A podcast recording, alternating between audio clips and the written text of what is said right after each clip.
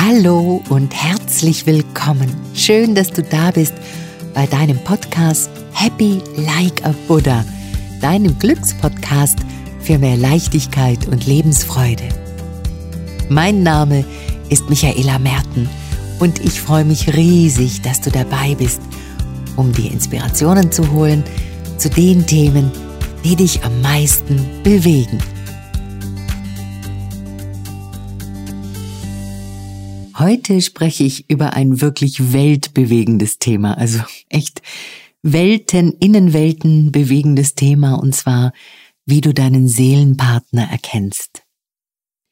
Kennst du diesen Satz, Ehen werden im Himmel geschlossen? Diesen Satz kenne ich von meiner Großmutter, und dann sagte meine Mutter ihn immer zu mir, wenn ich Liebeskummer hatte. Und dieser Satz hat etwas total Tröstliches für mich. Denn und davon bin ich überzeugt, Seelen finden sich. Seelenpartner kann man nicht suchen, die finden sich. Und eine Seelenliebe, so eine tiefe, tiefe, seelische Seelenliebe, die, die kann der Verstand überhaupt nicht erfassen. Der hat da überhaupt nichts zu suchen. Und wenn dein Seelenpartner in dein Leben tritt, dann ist das wie so eine Art Wiedererkennen, so fast unspektakulär. Und ich meine, das ist weit entfernt von einem Hollywood-Film. Das finde ich auch immer so ein bisschen schwierig, dass man durch diese Filme dann irgendwie denkt, ja, das muss jetzt bei mir auch der Blitz einschlagen und das muss dann genauso ein äh, Tornado sein, der mich umfegt oder so. Und das, das ist das gar nicht. Also eine, eine Seelenpartnerschaft oder einen Seelenmenschen, dem man wieder begegnet, das ist so wie, so nach dem Motto, du hast dir Zeit gelassen, okay, jetzt haben wir uns wiedergefunden, jetzt machen wir da weiter, wo wir vorher aufgehört haben. Jedenfalls war das bei Pierre und mir so. Als wir uns vor 27 Jahren kennen, genau, ich muss ein bisschen nachdenken. Und das ist nämlich auch so ein Zeichen über, für eine Seelenpartnerschaft, dass Raum und Zeit total sich auflösen, dass man echt nicht mehr weiß, wie lange man zusammen ist und, und einfach jeder Tag so ja, sich in so einem ganz anderen Raumzeitkontinuum befindet. Also als ich Pierre vor 27 Jahren kennengelernt habe, da hatte ich gerade schweren Liebeskummer und ich war in Bonn, habe da Theater gespielt und meine beste Freundin Astrid, die auch Schauspielerin ist, die hat gesagt, ach Michaela, komm noch nach Berlin. Ich äh, muss mir da eine Vorstellung anschauen in einem Theater, wo ich dann danach quasi spielen werde. Und ich möchte mir gerne halt das Haus angucken und, und wie das so ist und einfach eine Vorstellung besuchen. Und ich habe gesagt, ach nee, bitte nicht. Also ich komme gern nach Berlin zu dir und besuche dich, aber bitte lass uns nicht ins Theater gehen. Oh, das wird ganz, ganz schwierig. Ich mag das nicht so wirklich. Das hat nämlich ein bisschen damit zu tun, dass wenn ich ein Stück nicht so gut finde, man es bei mir am Gesicht ablesen kann. Und diese Steuerkarten, wo quasi Kollegen viel, viel billiger reinkommen in so ein Theaterstück, da sitzt man natürlich immer in der ersten Reihe und in der ersten Reihe gibt es immer dieses Licht, was man, man sieht halt die erste Reihe als Kollege, wenn man auf der Bühne steht. Und ich kann dann halt nicht an mich halten. Ich kann dann nicht so tun, als ob ich es ganz toll finde. Man kann es an meinem Gesicht ablesen. Und ich habe gesagt, nee, bitte, bitte lass uns das nicht machen. Aber sie hat mich dann schon überredet und dann hat sie gesagt, jetzt mach, komm, wir gehen jetzt mal dahin und dann, dann ist gut.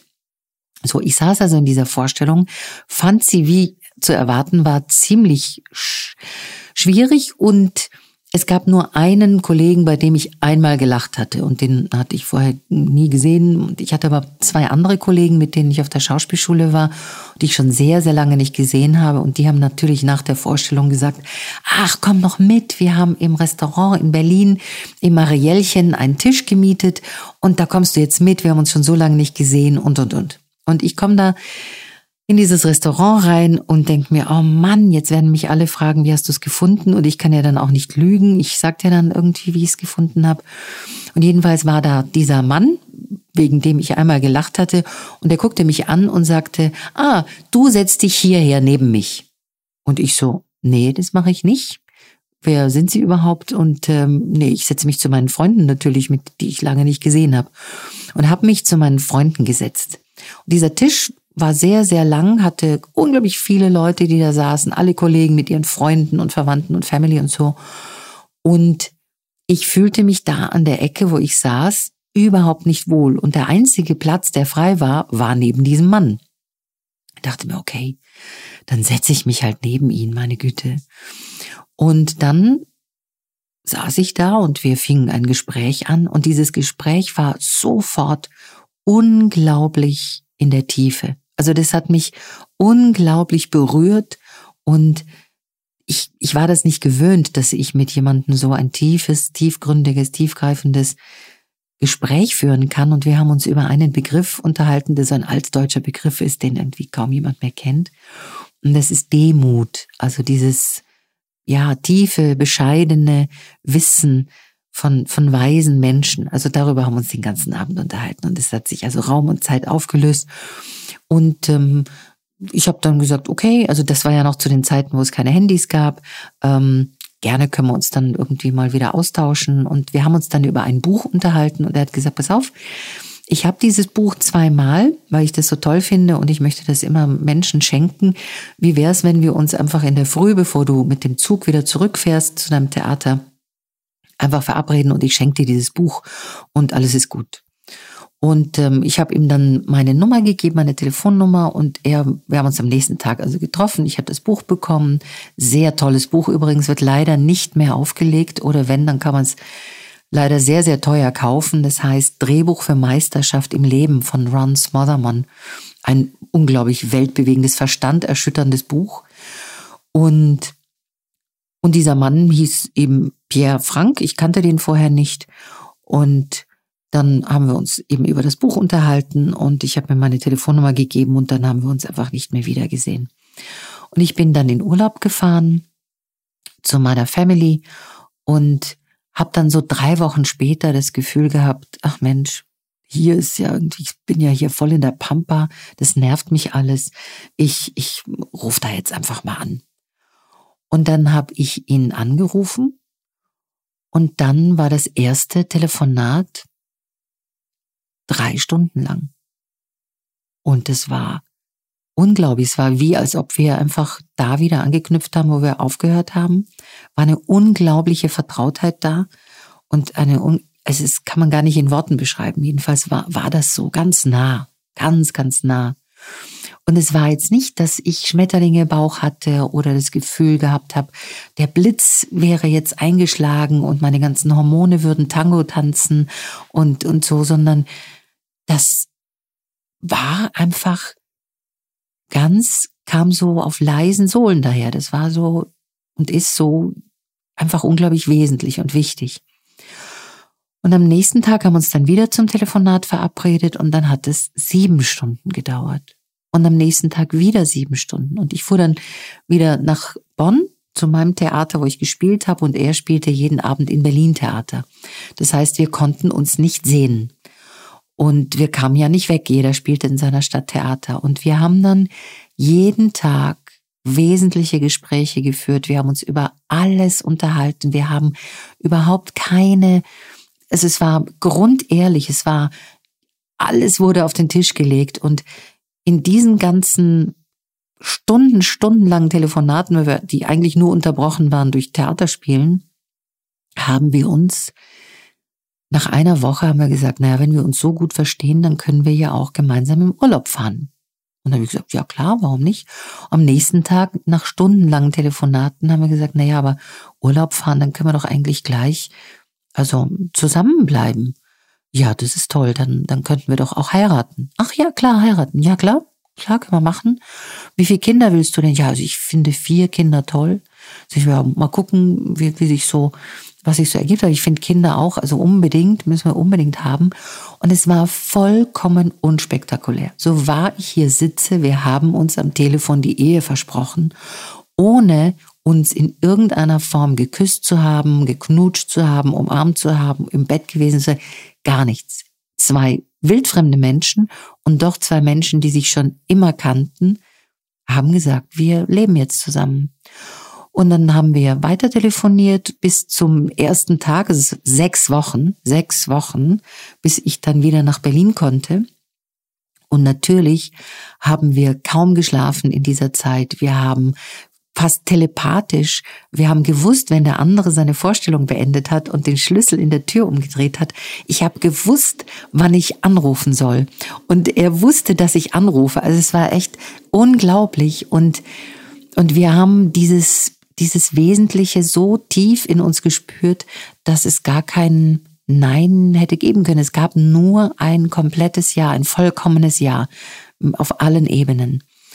Und als ich dann, ich weiß noch, ich bin dann nach Berlin geflogen und ich habe mich an diesem Tischchen im Flieger festgekrallt und bekam alle Zustände dieser Welt, heiß, kalt, äh, ich habe mir gesagt, du bist verrückt geworden, du bist wahnsinnig, du spinnst komplett.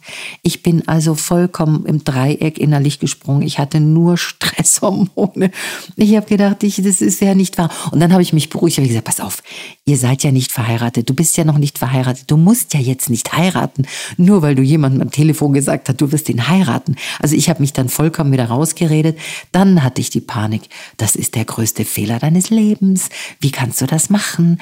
Also es war unfassbar. Und dann habe ich ihn, bin ich also gelandet, bin dann ins Theater und vor der Vorstellung, so eine halbe Stunde vor der Vorstellung, und bin mit einem Herzrasen in seine Garderobe, hab da geklopft und er reißt die Tür auf und dann habe ich nur noch, nur noch Licht, Licht, Licht, Licht gesehen, seine blauen Augen und, und es war einfach ein, ein unglaubliches Feuerwerk an Elektrizität und Energie und Licht. Und dann haben wir uns angeguckt und dann hat er gesagt, so siehst du aus. Und dann haben wir uns so angefasst, wie man zum ersten Mal so einen Menschen anfasst. So, aha, aha, so siehst du also jetzt aus und so. Es war also wirklich weltbewegend und ich, wir wurden ja ganz, ganz oft interviewt. Wie, wie habt ihr das gemacht? Und das ist ja der Wahnsinn und das ist ja völlig ungewöhnlich. Und wir haben gesagt, nee, also für uns ist das jetzt nicht ungewöhnlich. Wir, wir haben uns so gut verstanden und so auf allen Ebenen verstanden, so tief, dass wenn wir nicht jetzt zusammengekommen wären, also jetzt auf der körperlichen Ebene, dann wären wir wahrscheinlich die besten Freunde geblieben. Und Piers Freunde auf der anderen Seite, die haben gesagt, also ihn auch komplett für verrückt erklärt. Und die haben gesagt, äh, also du bist wahnsinnig geworden. Und Pierre hat gesagt, pass auf, wenn ich es nicht tue, wenn ich das nicht, wenn ich nicht Ja dazu sage, dann werde ich das Gefühl haben, den größten Fehler meines Lebens begangen zu haben. Also dann denke ich mir wahrscheinlich, ich habe die große Liebe meines Lebens gehabt und habe sie verpasst, weil ich zu mutlos war oder zu feige war. Ja, und dann bin ich, dann hat er mich sozusagen mit meinen ganzen Möbeln eingeladen, eingeladen, also ins, in den großen Umzugswagen eingeladen und nach München gefahren mit allem. Und seitdem sind wir zusammen haben eine wundervolle Tochter, die ist jetzt 25, Julia. Und es ist, als ob, ähm, ja, diese Zeit gar nicht die ist an uns vorbeigerauscht. Und äh, ich schiebe ja eigentlich jetzt Panik, dass was ist, wenn, wenn der eine oder der andere vor dem anderen geht, aber da, diesen Gedanken, den schieben wir dann auch immer wieder weg. Und das ist eben etwas sehr, sehr Einzigartiges und Besonderes. Und wir sind natürlich unglaublich dankbar, dass es uns gelungen ist, also dass wir dieses Geschenk in diesem Leben bekommen haben. Und so wie du quasi auch deinen Seelenpartner hast und ihn erkennen kannst, da möchte ich dir so ein paar ja Indikatoren erzählen, die für mich einen Seelenpartner ausmachen oder wie ich, sagen wir mal, anderen Frauen oder Männern erzähle, was wie ein Seelenpartner, an was du das erkennst, dass es dein Seelenpartner ist. Und wie ich schon gesagt habe, diese Erkenntnis, die kommt ja eher auf leisen Sohlen. Also da ist nichts jetzt der große Blitzschlag, sondern diese Sensation, die, die wächst in einem drinnen langsam. Und bei der ersten Begegnung ist es oft so, dass wir etwas spüren, also dass etwas da ist, aber wir können es nicht einordnen. Und es ist ein vollkommen anderes Gefühl als von dieser leidenschaftlich geprägten, eher hormongesteuerten, leidenschaftlichen, so auf Körperlichkeit ausgelegten Beziehung. Das hat mit diese Seelenpartnerschaft hat damit nicht so unglaublich viel zu tun. Und diese Merkmale, also die sind jetzt, sagen wir mal, so die Summe von dem, was, was wir so meinen, woran man einen Seelenpartner erkennt, wenn du einem begegnest. Und Du wirst wahrscheinlich in, nach dieser Begegnung vollkommen verwirrt sein und du wirst nicht schlafen können, du wirst dich nicht konzentrieren können und fühlst dich aber auf der anderen Seite komplett energetisiert. Eins dieser Merkmale, die ich ganz wirklich bemerkenswert finde, ist, du fühlst dich sofort im anderen zu Hause. Sofort. Da herrscht so eine tiefe, tiefe Vertrautheit zwischen euch. Und und wenn du dann so drüber überlegst, dann ist es dir fast unheimlich, wie schnell ihr euch nahe gekommen seid und wie schnell ihr den anderen in euch eingelassen habt, emotional oder auf allen Ebenen. Und es, es fühlt sich so an, wie bei Pierre und mir, es fühlte sich so an, als ob wir uns in einem früheren Leben gekannt hätten oder vielen, vielen früheren Leben gekannt hätten und einfach da weitermachen, wo wir aufgehört haben als ob wir uns in einem anderen Leben verabredet hätten. Noch ein Merkmal ist, dass du diese Begegnung wie so als schicksalhaft empfindest, also so, so stark und wesentlich, dass das kein Zufall sein kann. Das äh, erschüttert dich sozusagen im positiven Sinn auf allen Ebenen. Und dann, dann willst du natürlich die Anwesenheit deines Seelenpartners auch nicht missen. Du, du brauchst richtig diese Anwesenheit. Aber ihr müsst nicht immer zusammenhocken, sondern solange der im, im Radius ist, ist alles gut. Und wenn er weit, weit weg ist, dann spürst du diese Abwesenheit fast körperlich. Also das fast körperliche Schmerzen, so ein Ziehen im Herzen, dass, dass du unbedingt wieder in seiner Nähe sein willst oder in ihrer Nähe sein willst. Und auch ein Merkmal ist, dass du über egal welche Distanzen, weißt, wie es dem anderen geht. Also eine ganz hohe telepathische Verbindung, wo du einfach weißt, ah, der denkt jetzt an dich oder der macht jetzt das und das oder dem geht es jetzt nicht gut. Du weißt es einfach, du spürst es einfach innerlich. Und ich habe oft gesagt, wenn man mich gefragt hat, wie, wie das denn so war, als wir uns begegnet sind, da habe ich gesagt, ich hatte das Gefühl und ich habe das Gefühl, dass mein Leben erst dann wirklich begonnen hat, als ich Pierre begegnet bin. Und jetzt bin ich natürlich eine sehr starke Persönlichkeit. Ich bin jetzt auch nicht jemand, der irgendwie sich seinem Partner so unterordnet, aber dennoch habe ich das Gefühl, ja, das ist, das ist mein Lieblingsmensch, der, der ist es. Und das hat sich entwickelt. Also das habe ich nicht bei der ersten Begegnung gedacht oder gesehen oder gespürt, sondern das hat sich mit der Zeit entwickelt. Und wir haben uns auch diesen Raum gegeben, bei jedem Schritt immer wieder Ja zu sagen zum anderen. Und was wir auch beide haben, der Pierre und ich, das Wohl des anderen, das steht für uns an alleroberster Stelle. Also ich wünsche mir zutiefst, dass er glücklich ist und er sein, seine Persönlichkeitsentwicklung weitergehen kann und dass er seinen Seelenauftrag ähm, leben kann. Und er wünscht es sich für mich. Das ist so, so stark, dass wir uns das gegenseitig für den anderen wünschen, dass er glücklich ist, dass wir uns komplett vergessen, uns selber, und wir uns dann immer wieder erinnern müssen, ja, Moment mal, ich, ich bin ja auch noch wer und ich habe ja auch noch einen Seelenauftrag. So stark ist das. Und noch ein Merkmal ist, und das finde ich ganz, ganz schön, das ist, ihr seid gleichzeitig Liebende und beste Freunde. Also, jemand hat mal zu uns gesagt, Ihr habt ein unglaubliches Glück. Ihr habt euren besten Freund geheiratet. Und das ist auch so. Wir, wir gehen füreinander und miteinander durch, durch alles durch, durch dick und dünn.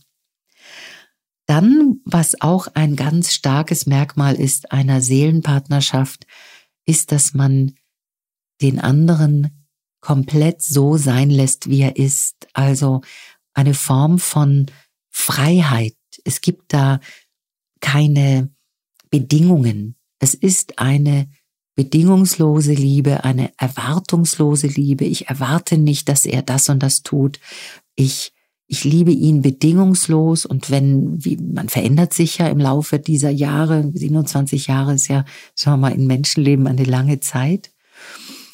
Und wir haben uns immer wieder neu erfunden, weiterentwickelt. Wir haben neue Ebenen betreten. Wir haben uns gegenseitig unterstützt, diese neue Ebene zu betreten. Wir haben uns in den Arsch getreten, äh, wenn wir das Gefühl hatten, der andere stagniert oder, oder äh, will da nicht raus oder bewegt sich gerade so im Kreis, dreht sich im Kreis.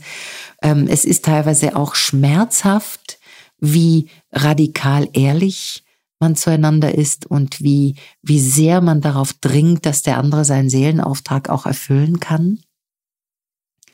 Und noch ein Merkmal ist, wenn, wenn ihr zusammen seid, dann habt ihr unglaublich viel Energie, also einen unerschöpflichen, eine unerschöpfliche Quelle an, an Inspiration, an Energie, an Motivation. Und äh, also das spürt sich einfach wundervoll an. Und ich wünsche das jedem, jedem, dass er das erlebt. Und ich denke mir oft, wenn ich andere Paare sehe, ich, wir sehen ja in den Seminaren sehr viele unterschiedliche Paare. Und manche, da spüren wir, ah, da kommt dieses Licht, die, die fangen gleich an, sehr, sehr bald sich zu erkennen. Oder mitten im Seminar oder am Schluss des Seminars sagen sie, oh mein Gott, wir haben uns jetzt erkannt. Wir sind es füreinander. Wir haben das vorher mit diesen ganzen Mechanismen und, und Beziehungsmustern, in denen wir gefangen sind, nicht gesehen. Aber jetzt haben wir es tief, tief, tief in uns gespürt. Und das ist natürlich ein besonderes Geschenk für uns, wenn wir dann so die ja, die Fotos bekommen per E-Mail oder vielleicht eine Hochzeitsanzeige und so. Das ist total schön. Und jetzt, jetzt erzähle ich dir den wichtigsten Punkt, der für mich eine Seelenpartnerschaft ausmacht. Und das ist, ihr habt eine gemeinsame Aufgabe diese gemeinsame Aufgabe, die, die kommt mit der Zeit. Die muss auch nicht gleich zu Beginn sein. Man muss nicht gleich wissen, was hat man für eine gemeinsame Aufgabe. Aber sie kommt mit der Zeit, merkt ihr, ah, verstehe, da, da, deswegen sind wir zusammen. Da gibt es etwas, was sich zeigen will, was nur wir beide in die Welt bringen können. Und das hat sich auch bei Pierre und mir entwickelt. Das hatten wir jetzt nicht vor.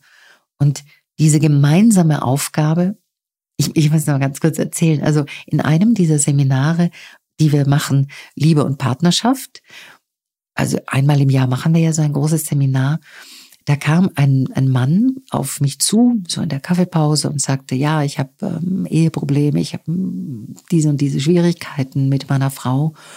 Und ich habe ihn dann einfach gefragt, Hast du einmal ausgeleuchtet für dich, was ihr gemeinsam für eine Aufgabe habt, warum genau ihr beide zusammen seid und du nicht mit einer anderen Frau zusammen bist und sie nicht mit einem anderen Mann? Habt ihr das gemeinsam mal ergründet und euch darüber ausgetauscht, was ihr gemeinsam in die Welt bringen könntet? Und dann war der ganz erschrocken. Der war sprachlos. Der war völlig, der hat mich angeguckt und hat gesagt, diesen Gedanken hatte ich überhaupt noch nie. Und da habe ich gesagt, ja, das, daran kannst du erkennen, ob ihr einen gemeinsamen Weg gehen wollt oder nicht. Aber bitte versteht mich richtig, nicht jede Seelenpartnerschaft muss jetzt ein gemeinsames Projekt machen und, und, und, und alles aufgeben, was sie sich individuell aufgebaut haben. Das meine ich nicht, sondern ihr könnt individuelle Projekte, Aufgaben haben und dennoch gibt es eine Einzigartigkeit, die nur ihr beide habt und nur ihr beide in die Welt bringen könnt und niemand andere. Wenn du einen anderen Partner hättest, logisch, würdest du eine andere Aufgabe in die Welt bringen. Und letztendlich ist ein erfülltes, gelebtes Leben oder eine gefüllt, erfüllte, gelebte Beziehung eine, die der Welt ein Mehr bringt, ein Mehr an Licht, an, an Sinn, diesen Sinn, dieser Sinn, der wird sich dann auch weitertragen, wenn die Kinder aus dem Haus sind, wenn du älter wirst. Dieser Sinn, der trägt euch weiter und gibt euch unglaubliche Chancen zur Weiterentwicklung. Ja, ich habe ja gesagt, der Verstand ist ja für so etwas überhaupt nicht zuständig. Der, der rotiert ja total, der denkt, äh, bin ich völlig verrückt geworden, ich habe diesen Menschen jetzt gerade erst kennengelernt und dann soll das eher schon sein. Wie, wie komme ich denn dazu? Und bin ich denn so bedürftig, dass ich das brauche? Und das Schöne ist, alle Abwehrmechanismen, alle Abwehrmechanismen wirst du komplett los. Du wirst sie nicht haben. Kein, keine Beziehungsspielchen, keine emotionalen Erpressungen, keine Bedingungen. All das findet gar nicht mehr statt, weil es nämlich nicht wichtig ist. Und sobald du, wenn junge Frauen mich fragen, so, ja, aber woran erkennt man denn, dass es der Richtige ist? Dann habe ich gesagt, sage ich immer, wenn du dich fragst, ob es der Richtige ist, dann ist es schon der Falsche. Weil, wenn es der Richtige ist, dann fragst du dich das nicht, dann weißt du das, dann spürst du das tief in deinem Inneren. Und der, der Verstand, der springt ja im Viereck, aber dein Herz, Dein Herz weiß Bescheid. Und das ist eben das Wunderschöne daran. ja, ich, ich muss so, daran denken, wenn ich andere Seelenpaare treffe und wir uns austauschen, dann erzählen die mir ihre Kennenlerngeschichte und es ist wirklich ganz oft eine ganz lustige, merkwürdige, außergewöhnliche Kennenlerngeschichte. Und auch das ist jetzt keine Garantie, dass es dann der Seelenpartner ist. Also darum geht's nicht, sondern es ist einfach, der findet einen, wenn man es überhaupt nicht erwartet. Und deswegen sage ich immer allen, auch die in unseren Seminaren sind, ihr braucht euch nicht so dringend auf die Suche zu begeben. Ja, geht unter Menschen, habt Spaß, ähm, habt Freude an euch, belohnt euch mit Ausgehen oder Kino gehen oder Theater gehen. Aber der Seelenpartner, der kommt auf völlig ungewöhnlichen Wegen. Der ist plötzlich einfach da und es ist ganz normal. Das ist wie wenn jemand dich einfach an der Hand packt und sagt, okay, so, und jetzt gehen wir gemeinsam durchs Leben. So fühlt sich das an. Und was ich auch so besonders schön finde, ist, dass eben Zeit und Raum sich da komplett auflösen, man sich im anderen zu Hause fühlt, endlich angekommen fühlt. Die Grenzen lösen sich auf, die Masken fallen, man braucht überhaupt keine, nichts mehr so tun, als ob, sondern es ist alles grundehrlich. Und es, ja, die Herzen finden sich einfach. Und ich muss euch aber sagen, das ist keine Garantie, dass man nicht streitet oder dass man nicht Probleme hat oder Krisen hätte. Eine Krise ist immer eine Wachstumskrise in einer Seelenpartnerschaft. Der eine entwickelt sich weiter und der andere hat es vielleicht noch nicht mitbekommen oder ist an einem anderen Wachstum oder woanders beschäftigt oder abgelenkt oder will gerade seine Ruhe haben oder verdrängt etwas. Und diese Krisen, in einer Seelenpartnerschaft sind Wachstumskrisen. Wir wollen wachsen, wir wollen als Individuen wachsen und wir wollen gemeinsam wachsen. Und deswegen kracht es im Gebälk. Und natürlich will man auch seinen Punkt machen und seinen, seinen Standpunkt klar machen und kommunizieren. Und natürlich wirken in einem auch die ganzen Ehemechanismen der Eltern, der Liebesbegriff, den die Eltern natürlich in einem auch ähm, implantiert haben, schon alleine durch, die, durch, die, durch das schiere Vorbild, wie die Ehe der Eltern war, ähm, hat man natürlich dann seine eigenen Mechanismen und die darf man natürlich dann auch transformieren. Also es ist nicht eine Garantie für Friede, Freude, Eierkuchen, aber es ist eine Garantie, dass man nicht gleich verlassen wird beim, bei der ersten Krise, sondern da gibt es etwas, was einen stärker zusammenhält als diese oberflächlichen Kämpfe. Also, ich wünsche dir von Herzen, dass du, dass dir auch dieses Geschenk in diesem Leben zuteil wird, dass du einen Seelenpartner, einen Seelengefährten findest für dich, mit dem du wundervolle Begegnungen hast. Vielleicht hast du eine kurze Begegnung, vielleicht eine längere. Ich wünsche dir zutiefst, dass du einen längeren Zeitraum mit deinem Seelenpartner das Leben begehen darfst. Und ja, es hat eine eine besondere Qualität. Und es ist etwas, was, wofür ich zutiefst dankbar bin und was man als Geschenk sehen kann. Und du wirst mit deiner inneren Kraft verbunden werden und sein. Und du wirst zutiefst wahre Liebe, bedingungslose Liebe und wahres Glück erfahren. Ja, und meine Großmutter sagte so schön, wenn ich Liebeskummer hatte, was zusammengehört, kommt zusammen.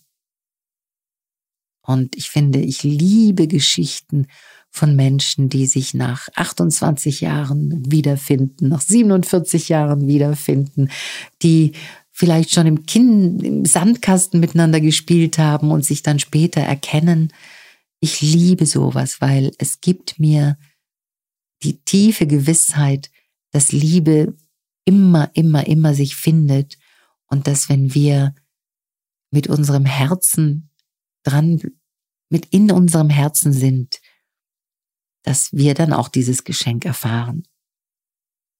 Ja, also ich hoffe, dir hat dieser, diese Folge gefallen und hat etwas in dir in Resonanz gebracht, dein Herz zum Singen gebracht, damit du auch für dich spürst, welche Qualität du deiner Liebesbeziehung geben kannst und darfst. Vielleicht bist du schon bereits mit deinem Seelenpartner zusammen und hast aber noch viel zu viele Mechanismen oder siehst vor lauter Wald die Bäume nicht mehr. Wenn das so ist und du spontan Zeit hast zu kommen am 30. und 31. März zu unserem Seminar Liebe und Partnerschaft und Seelenpartner finden in München, dann stelle ich einfach den Link in die Show Notes und dann kommst du einfach vorbei und sagst, hier bin ich. Oder du nimmst deinen Partner mit, deinen Ehemann oder deinen Lebenspartner oder Lebenspartnerin. Denn äh, die Seele liebt. Das hat mit der Geschlecht oder mit, dem, mit der seelischen Orientierung nichts zu tun, sondern die Seele liebt und sie hat genauso die gleichen Wachstumsschmerzen und Muster und Mechanismen wie, wie alle, wie wir alle. Also es menschelt immer. Also wenn du Lust hast, dann komm zum Seminar und ähm, wenn du nicht zum Seminar kommen kannst, haben wir einen sehr, sehr schönen Online-Kurs, der heißt Finde die wahre Liebe. Und den Link stelle ich, auch in die Show Notes. Und dann kannst du dann bequem zu Hause dir mal die Videolektionen angucken und mit uns gemeinsam üben und schreiben und spüren und einfach sehen, ach, da gibt's doch noch ein bisschen was, was ich noch aufzuarbeiten habe. Denn so einfach gelingt mir die Liebe nicht. Also wenn du das Gefühl hast, ich habe keinen Bock mehr einsam zu sein, ich habe genug vom Single-Dasein, dann komm live oder mach den Online-Kurs und dann wirst du merken, ah, meine Herzenstüre geht wieder auf. Und natürlich kannst du auch in unserer wunderbaren Online-Community und Academy dabei sein. Happiness House. Wir haben Mitglieder überall in ganz Europa, auf der ganzen Welt. Und wir freuen uns natürlich sehr, wenn du ein Teil unserer Community wirst. Auch diesen Link stelle ich in die Show Notes. Also, hab es fein, hab einen wunder, wunderschönen Tag und jeder Tag ist ein neuer Tag der Liebe, wo du dich öffnen kannst, wo du dein Herz öffnen kannst. Und ich freue mich sehr, wenn du mir dein Feedback schreibst auf Instagram oder auf YouTube, Kommentare schreibst oder die anderen Seminartermine, die du auf meiner Homepage michaelamerten.de findest, wenn wir uns dann persönlich kennenlernen. Also ich wünsche dir eine wundervolle Zeit und ich freue mich, wenn du wieder bei der nächsten Glücksfolge Happy Like a Buddha dabei bist. Alles Liebe und schön, dass es dich gibt. Deine Michaela. Ach, und übrigens, du bist hier, um glücklich zu sein.